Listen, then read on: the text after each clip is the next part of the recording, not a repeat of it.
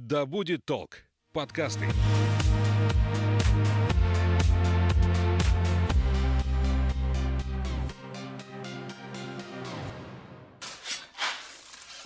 Останавливаясь перед курганом, у тебя замирает сердце, потому что ты думаешь, а что тебя там ждет, какие тайны. Выкопали очень много керамической посуды и закопали обратно. Если я ударил себя в грудь и сказал, что я археолог, это неправда.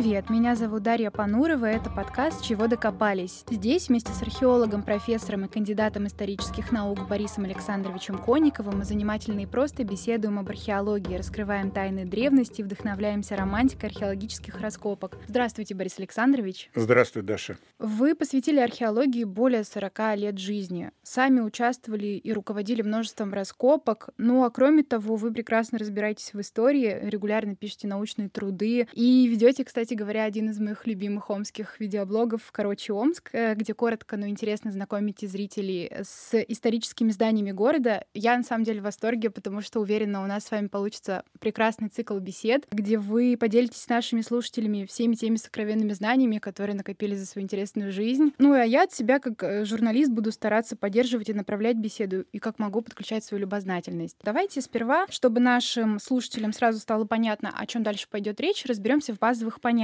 Вот Агата Кристи, например, говорила, что археологи — это детективы прошлого, а румынский писатель Валерио Бутулеску вообще считал археологию научным способом осквернения могил. Ну вот все таки что такое археология в общем каком-то смысле?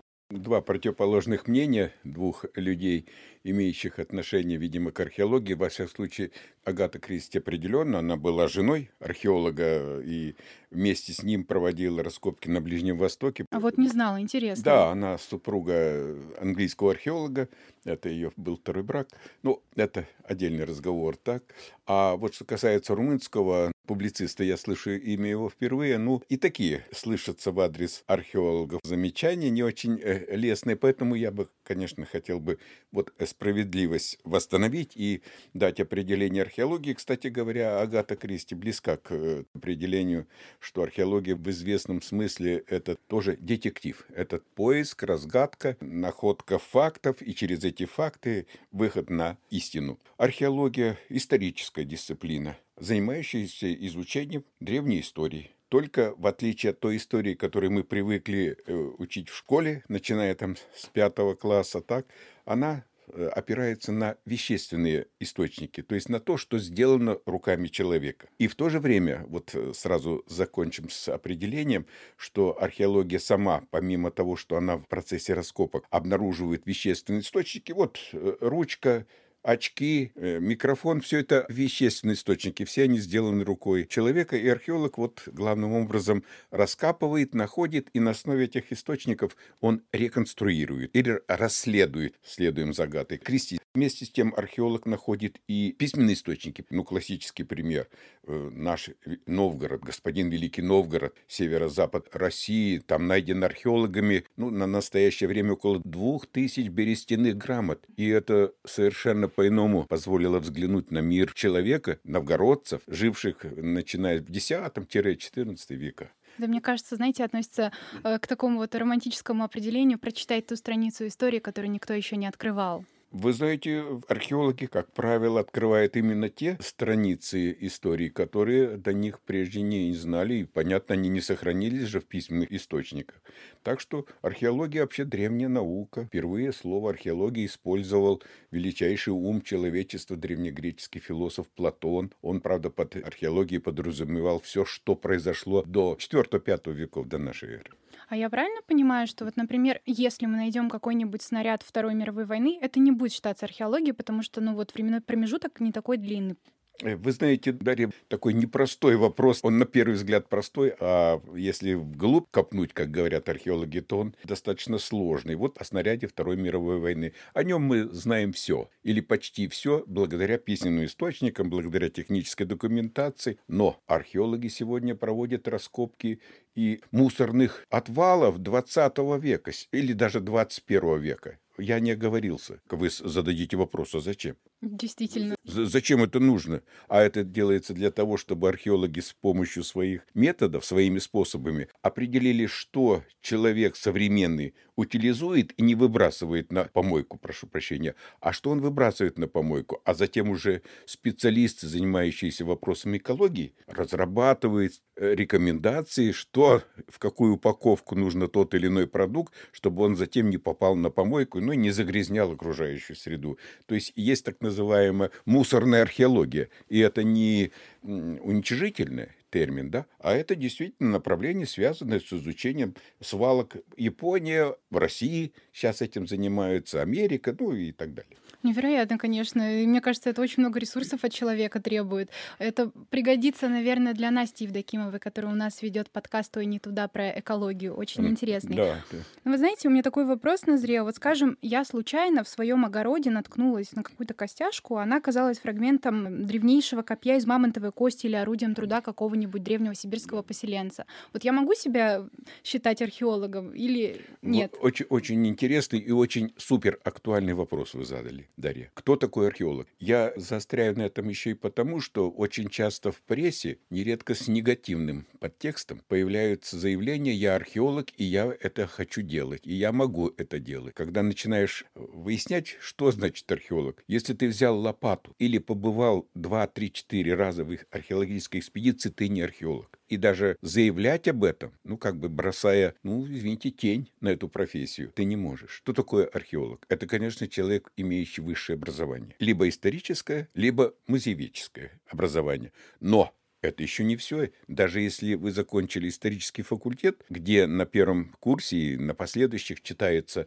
основы или там курсы археологии, то это не археолог. Археолог – это человек, который после получения высшего образования проходит специальную стажировку. Человек, который получает открытый лист – это официальный документ, выдаваемый Министерством культуры Российской Федерации по рекомендации академического учреждения Института археологии Российской Академии Наук. Это человек, человек, который прошел соответствующую подготовку. Он только может быть археологом, и он может проводить археологические исследования. Но вы, ваша обязанность, вы нашли эту кость да. палеолитического времени, древнекаменный век, сенсация. Научная сенсация, это без всяких преувеличений вы, как человек грамотный, образованный, вы должны сообщить об этом. Сообщить либо в краеведческий музей, ну, если это Омск, в Омский краеведческий музей, да, если можете в археологическое учреждение, но это ваша гражданская обязанность. Конечно, я не исключаю, что и таких примеров мы тоже знаем, когда люди просто не догадываясь, что это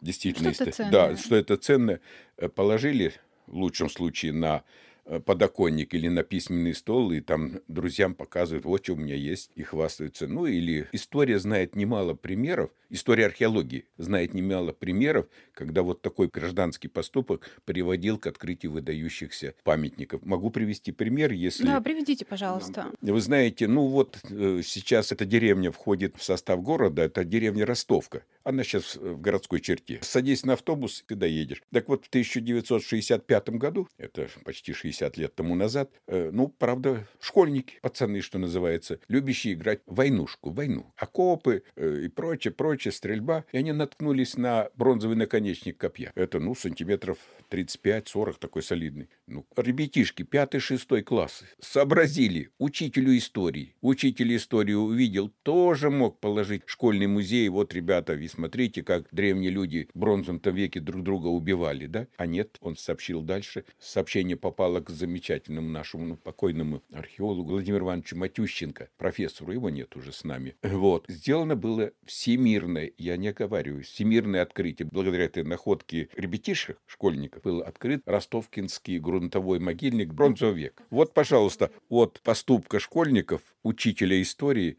до всемирного открытия. Нет ни одного в мире издания, посвященному древнему искусству народов мира, народов мира, я не говорюсь, где бы ни шла речь о ростовкинских находках.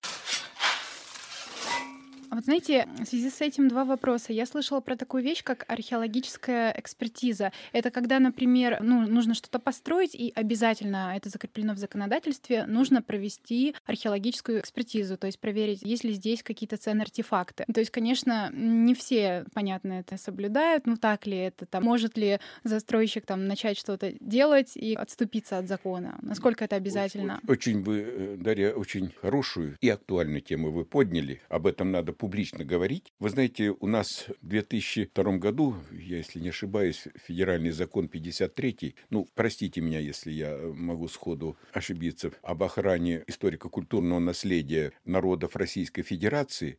Вот замечательнейший закон. Я, знаете, живу много уже на этом свете. И скажу, что в советское время существовали законы, которые вот предусматривали, что перед началом каких-либо строительных и мелиорационных и т.д. и так далее работ обязательно проводилась археологическая разведка. Соблюдался этот закон. Прежде чем какую-то ГЭС, ГРЭС и так далее построить, обязательно археологи шли впереди с лопатой раскопки. Но, глядя правде в глаза, очень много в те годы, те десятилетия, было и загублено памятников. Я примеров мог бы привести, наверное, знаете, вот перечислить сотни, ну, на территории, один пример, на территории Омской области, целинные годы, это 50-е годы 20 века, когда целину вспахивали, вспахали тракторами, снесли бульдозерами сотни сотни древних кладбищ. Они исчезли безвозвратно и наказания за это не было. Теперь вернемся в наше время. Я хочу сказать, что качественно по-иному построена работа. Очень строго отслеживается все работы, связанные э, с возможностью уничтожения или повреждения археологического памятника. Ни один руководитель не подпишет разрешение, там, там нужно очень много разрешений собирать, не подпишет, если нет археологической экспертизы. Причем археологическую экспертизу осуществляет не абы кто бы вот там позвал, который с лопатой сказал, что я археолог, я вам сейчас эту ага, экспертизу... землекопы.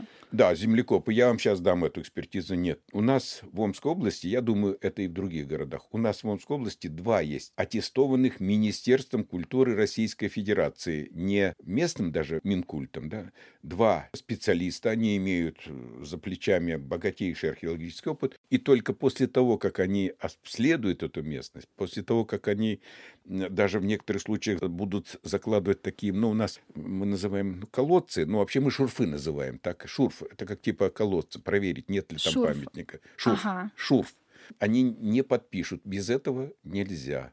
Ну, я знаю, вот, например, когда Крымский мост строили, да, перед да. этим обязательно, это крупная стройка, там да, тоже была да. археологическая экспертиза. Была археологическая экспертиза. Ну, э, так, несколько с завистью скажу, что на археологов пролил, пролился золотой дождь, ну, или серебряный, скажем, дождь, да. Очень много денег выделили. Там есть определенные принципы. Если на работы вы запланировали, я условно, 1 миллиард рублей, вот, ну, вот работы, они будут стоить 1 миллиард рублей. Один процент 1%, а это очень большие деньги. Будь любезен, отдай археологам. И там были сделаны величайшие, но выдающиеся открытия, позволяющие раскрыть историю Крыма и прилегающей территории, там, начиная с каменного века и до Средневековья. Для меня, конечно, это было большим открытием. Я вообще не знала, что есть такая процедура. Но я также узнала для себя весьма шокирующий факт, что, например, когда э, проводятся какие-то раскопки, и вот выкопали очень много керамической посуды, да -да. ее почистили, там, помыли, зафиксировали, отфотографировали и закопали обратно. То есть такое действительно происходит? Так, Дарья, вы очень близки к оценке такого факта, но я внесу два момента. И, и мне приходилось с этим сталкиваться. Ну, во-первых, вот когда-то в состав советского Советского Союза входила Средняя Азия, входила Туркмения, и там недалеко от Ашхабада ленинградские археологи раскапывали замечательный памятник э, бронзового века, город Анау она, ну это название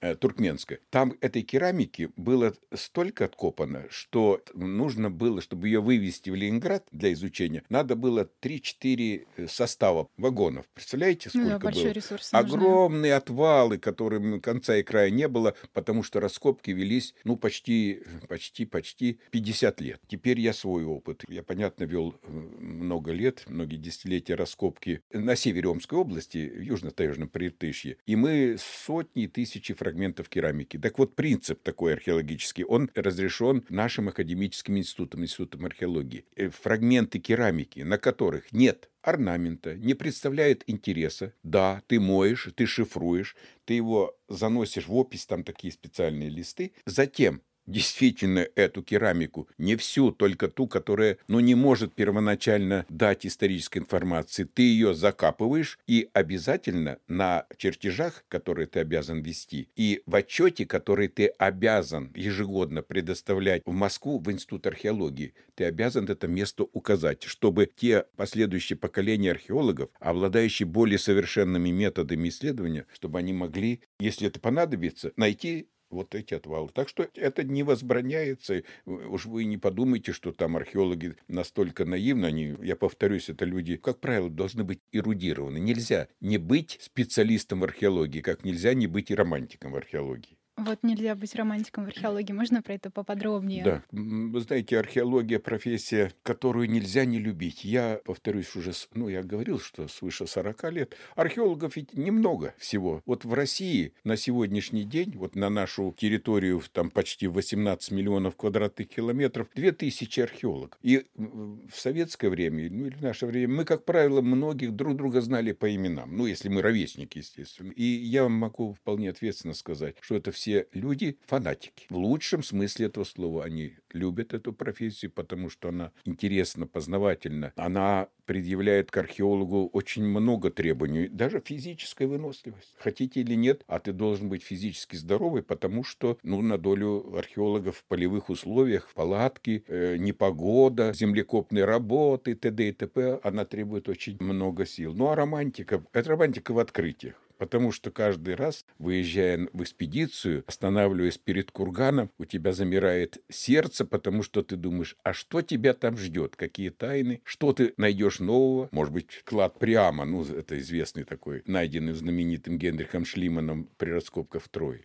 Вот, кстати, про Генриха Шлимана еще да. к нему вернемся. Так вот такой вопрос: а много ли путешествуют археологи, вот как в песне Высоцкого про студентов-археологов, да. что он все углы облазил в Европе, был и в Азии. Вот действительно ли это так? Да. Ну, я вам могу и коротко ответить, что археологи, вот сколько у нас материков, вот везде работают археологи. Я не знаю, может быть, им еще предстоит поработать и в Арктике, и в Антарктиде, потому что идут разговоры, правда, от других специалистов, от глициологов и так далее, что там под э, мощным слоем ледника скрываются какие-то непонятные объекты человеческой культуры. Это, как бы, знаете, я на уровне, ну, должен признаться, интернета я предупреждаю, ну, да. Да, мне кажется, это, конечно, тесно связано с научно-техническим прогрессом, да. потому что здесь нужны особые инструменты, да, которые да, там задействуют. А так везде, в Австралии великие открытия, в Южной Америке потрясающие загадочные открытия, над которыми ломают голову и ученые, и фантасты и так далее. Так что везде археологи. Так что Высоцкий Владимир Семенович был в этом отношении прав. Ну хорошо. Вот вопрос такой даже скорее, наверное, обывательский. Да. А, вот в чем вообще э, ценность любой археологической находки, ну или не любой? Вот э, я нашел вот это копье. Почему оно ценное вообще? Почему мы не считаем это археологическим мусором каким-нибудь, а там помещаем в музей? Вы знаете, вот все уникальные предметы, редкий предмет нет, они обязательно увозятся в музеи, увозятся в кабинеты археологии. Почему ценна каждая вещь? Вы знаете, вот если в моих руках был бы глиняный сосуд, вот, Дарья, давайте такую гипотетическую ситуацию, вы бы мне дали древний сейчас горшок, сказали, вот тут он настоял, там, не знаем, как он к нам попал. поколений, да, принадлежал да, там нашей семье. Да, я, я бы вам примерно около часа о нем рассказал. Вы не просто байки, не просто так, чтобы вас заинтересовать, заинтересовать, заинтриговать, а я бы говорил о том, о чем он рассказывает, о жизни того времени, о той эпохе, о человеке. Поэтому, вы знаете, археологи должны, ну, как, впрочем, и все творческие люди, должны обладать воображением, но воображением, которое помогает выйти на, я подчеркиваю, на научные открытия. Ни в коем случае не... Нет, иногда бывает, что увлечешься и начинаешь фантазировать. Вот здесь надо уметь остановиться. Поэтому вот каждый предмет, вы знаете, вот каменный наконечник стрелы или что еще можно сказать, ну, это целая целая поэма. Он содержит в себе для знающего человека, для специалиста целую поэму или сюжет о жизни людей того времени. Ну вот уж действительно археологи, детективы прошлого, я бы Это, сказала, да, Шерлоки Холмса. Да, да, вполне. Подходит. Вот скажите, то, что археолог находит э, в ходе археологической экспедиции, он себе может забрать ну, хотя бы что-нибудь? Бывали ли такие прецеденты? Да, да, вот хороший вопрос вы задали тоже, Дарья, потому что об этом надо заявить. Ну, я вынужден повториться, вы меня извините, я уже давно в археологии и, конечно, очень много читал по истории археологии. История археологии, там сотни тысяч имен не знает таких случаев, когда настоящий археолог, который открывает тысячи и тысячи э, изделий из драгметаллов, остается один на один с ними э, в экспедиции во время раскопок, чтобы кто-то что-то утащил. Вот вы знаете, я это прямо так официально вам говорю. Да, есть примеры, попытки. Ну, вот мы о Генрихе Шлимане можем сказать, да? Давайте Вот я, об я этом приведу человеке. пример, да, Генрих Шлиман или гробница Тутанхамона. Генрих Шлиман, это можно о нем, да, Конечно, сказать? давайте. Я потом вернусь к вашему во- ответу на ваш вопрос. Генрих Шлиман, ну, легендарная личность, э, человек, который сам себя сделал. Так, э, из э, относительно бедного, нищего ребенка стал в России немецкий мальчик, так родившийся в Германии. В России стал миллионером, сумел хорошо заработать на порохе для Крымской войны, это середина 19 века. Но у него была мечта, он любил себя говоря сегодняшним языком, пиарить. О себе э, писал упоминания, биографии, но Ага. преподносил, как полагается. Вот он говорил, что он пятилетним мальчиком, когда ему книгу подарили о греческой истории древней, он решил раскопать Трою. Троя — это в центре известной поэмы Гомера. Гомер- да, поэмы Гомера. И он эти миллионы, заработанные у нас в России, э, использовал для того, чтобы найти эту Трою в Малой Азии, на территории современной Турции, найти и провести там непрофессиональные Дилетантские. дилетантские раскопки, наткнуться на так называемый клад прямо, там сотни изделий золота, которые он посчитал принадлежали царю Трое пряму. Турция, на территории которой находилась Троя, категорически не разрешала законом вывозить свои древние сокровища. Он обманом сумел вывести, вроде бы как украл, но он передал это все в Германию. Он предложил сначала России. Мгм. Предложил А сначала России что? России, но он предложил за денежку. И сумма денег была достаточно серьезная. Ну, почему-то тогдашний царь, а это, значит, был Александр II, то ли денег не было, и он решил не покупать их для своего, для Эрмитажа будущего, ну, нынешнего Эрмитажа, да, для Зимнего дворца. И тогда немцы Подсуетились, Подсуетились, да, я подбирал это слово, ну, подсуетились. И археологическое золото из строя оказалось в Германии. Потом в Германию э, в мае вошли советские войска. Они это все золото, в том числе, имея право на э, репарации, так они привезли в Советский Союз. Сегодня это золото находится в Музее изобразительных искусств имени Пушкина. Немцы нам это не прощают, хотя они должны помнить, что они натворили у нас в нашей стране. Археолог, ну, вот в силу своей профессии, любви, они не скрывают. Я не, не знаю из археологов, которые бы такие обвинения, вот честно говоря, В не- общем, в не археологии знаю. не воруют. Э, В археологии я позволю себе сказать так, хотя говорят, э, есть такое выражение, никогда не говори нет, да, может быть, и есть такие случаи, я не слышу. Ну Вот Генрих Шлиман э, э, такая очень ин- интересная персона, хороший пиар-менеджер, бизнесмен, да, э, да, романтическая натура, Совершенно. который в какой-то степени, как я понимаю, он очень навредил этими раскопками. То есть он принес большой вклад в мировую культуру, вот- но сделано это было непрофессионально. И это к вопросу об э, обязательности образования. То есть все-таки археологу оно нужно, да. Да, да, да, обязательно.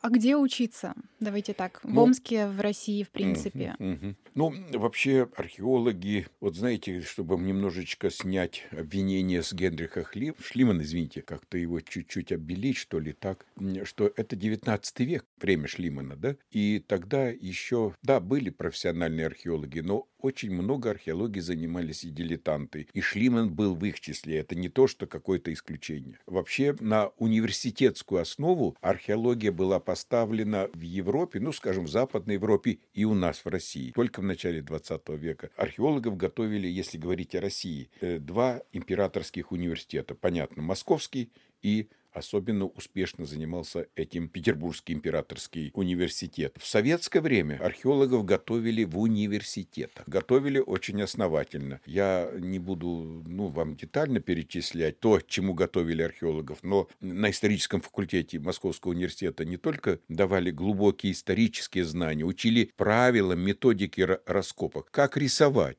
как фотографировать, как восстанавливать и реставрировать найденные при раскопках и в силу давности времени подвергшиеся коррозии предметы. Вот учили таким вещам. Теперь ближе к нашему времени. Вот профессию археолога, если можно, получить и в Омске. Наш Омский государственный университет имени Федора Михайловича Достоевского, насколько я знаю, имеет лицензию, может быть, так, разрешение. Разрешение на подготовку профессиональных археологов. То есть уже сегодня, хотя я должен сказать, что вот если на Сибирь взглянуть, то э, до 1976 года, ну, 50 лет, да, наверное, примерно, да, 50 лет, в Омске вообще не было и ни подготовки археологов, да и профессиональных археологов не было. Омск был обойден, а вот наши соседи, Томск, Новосибирск, Тюмень, Кемерово, Барнаул, ну, я уже сказал, Иркутск, Красноярск, да, они в этом отношении преуспели в подготовке специалистов-археологов. Но благодаря школе, созданной это основателя Омской школы археологии Владимира Ивановича Матющенко, доктора исторических наук, профессора, автора многих-многих монографий и так далее, и так далее. А вот на территории России, в принципе, в Москве, в Петербурге, это, я как понимаю, МГУ, гуманитарный университет, основные такие направления. Вы, да, сейчас, знаете, даже я предполагаю так, что, да, кроме университетов, вот двух классических университетов, сейчас ведь есть возможность Российский государственный гуманитарный университет, это, знаете, я его знаю как Московский историко-архивный институт. Там сейчас ведется подготовка археологов. Вообще есть и курсы, на которых приглашаются специалисты, имеющие либо высшее образование, историческое образование, либо ты музеологию. Вот этих специалистов приглашают, там в течение двух лет они получают специальность. Я еще раз хочу подчеркнуть, это просто это больная тема, что если я ударил себя в грудь и сказал, что я археолог, и мне должны верить, это неправда. Спасибо за беседу, Борис Александрович. Пожалуйста. Это был подкаст об археологии «Чего докопались» и говорили мы вместе с археологом, профессором и кандидатом исторических наук Борисом Александровичем Конниковым. В следующей части мы узнаем о главных заповедях археолога, выясним, как одна женщина может навсегда привить любовь к науке, а еще поговорим о том, почему черные копатели враги археолога, а могила и пожар, наоборот, его друзья. Друзья.